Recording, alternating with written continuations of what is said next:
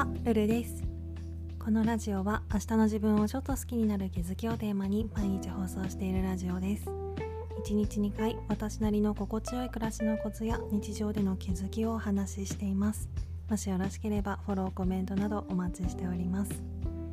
ということで今回は新しい家具を買う時のルールっていうテーマでお話ししたいと思います。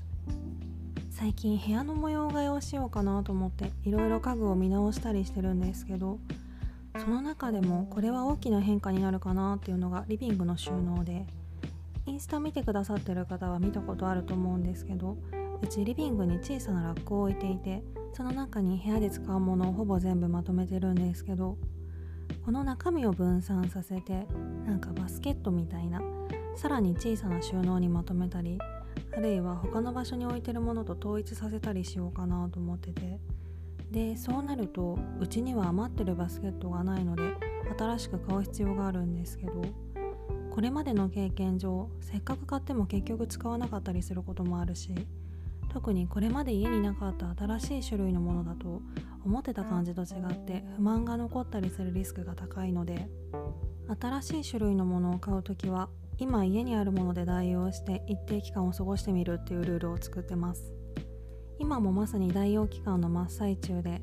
これまでリビングのラックに入れていたメイクポーチとアイロンとドライヤーをバスケットにひとまとめにしてソファーの横を定位置にするっていう計画を立ててるので少し前からとりあえずソファー横にメイクポーチとアイロンとドライヤーを移動させて今は入れ物がないので直置きなんですけどこの場所で不都合がないかを確認してるところです。まあめんどくさいといえばめんどくさいしこれをやったところで買おうと思ってるものの実物の使い勝手はわからないのでこれで100%失敗しないかっていうとそんなことはないんですけどでもそれを買って実際に置いて生活したイメージは格段につきやすくなるので